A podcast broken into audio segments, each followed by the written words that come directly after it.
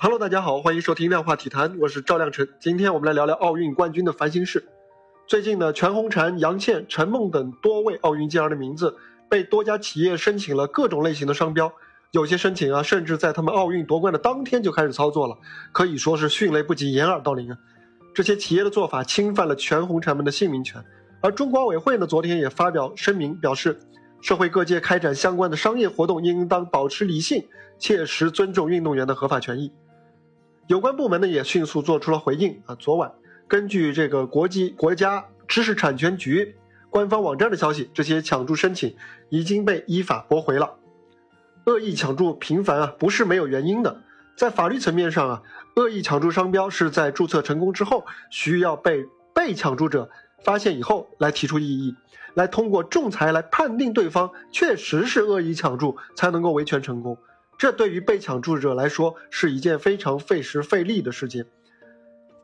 国家知识产权局能够在事前就能够提前识别并且驳回，值得点赞。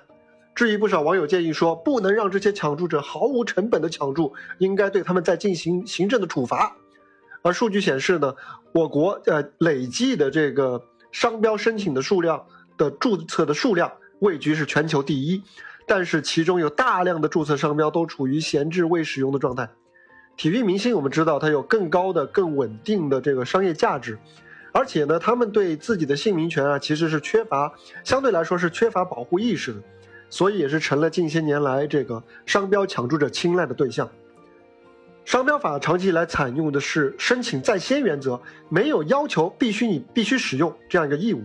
所以呢，此前对于恶意注册的问题是缺乏一个明确的规制，这就使得恶意抢注商标行为它获利很丰厚，而且相对容易，而违法成本呢却又比较低。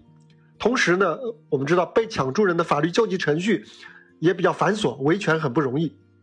还好啊，国家在这方面一直是有行动的。从一二零一九年的十一月开始，商标法进行了修订，加大了对这种恶意申请商标的这个法律规制，出台了行政处罚的手段。而在今年三月呢，国家知识产权局还印发了打击商标恶意抢注行为专项行动方案的通知，重点打击十种商标恶意抢注行为。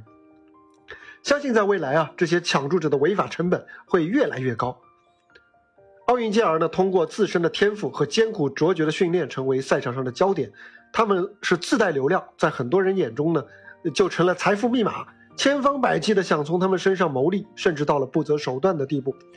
而相比起抢注姓名商标这些，至少还有明文法律法规来规定、来制约、来约束的这样一些行为，另外一些这个蹭流量的行为呢，他们更多的处在灰色的地带，更加让奥运健儿们不堪其扰，同时又难以摆脱。比方说吧，在全红婵以这个创造历史记录的超高分夺得奥运女子单人十米台冠军之后，她在湛江的老家就成了网红们的打卡地。网红们纷至沓来，甚至还有不少人就地安营扎寨、生火做饭，施施然地做起了全红婵家人的邻居。即便村民啊立起告示牌拒绝外人入村，仍然无济于事，反而还招来了一些人的辱骂。这些行为啊，其实已经涉嫌违法，《中华人民共和国的治安管理处罚法》的多条规定了。但是呢，因为这些网红当中，大部分人的行为看起来，在我们常理当中看起来，似乎又不具备那种特别严重的危害性，所以呢，呃，可能大家都会觉得有点麻痹啊。其实他们的行为仍然是构成了对全红婵家人乃至全村人工作生活的极大的干扰。除了警方介入之外啊，那些孵化网红的互联网公司，我觉得也是更应该有所行动，对这些无底线的网红营销行为进行管理。正是在各种大数据算法的引导下，在这个网红文化的熏陶下，在流量变现的利诱下，很多人才会如此一窝蜂的摇身变成骚扰他人的源头，来制造出各种荒诞不经的场景。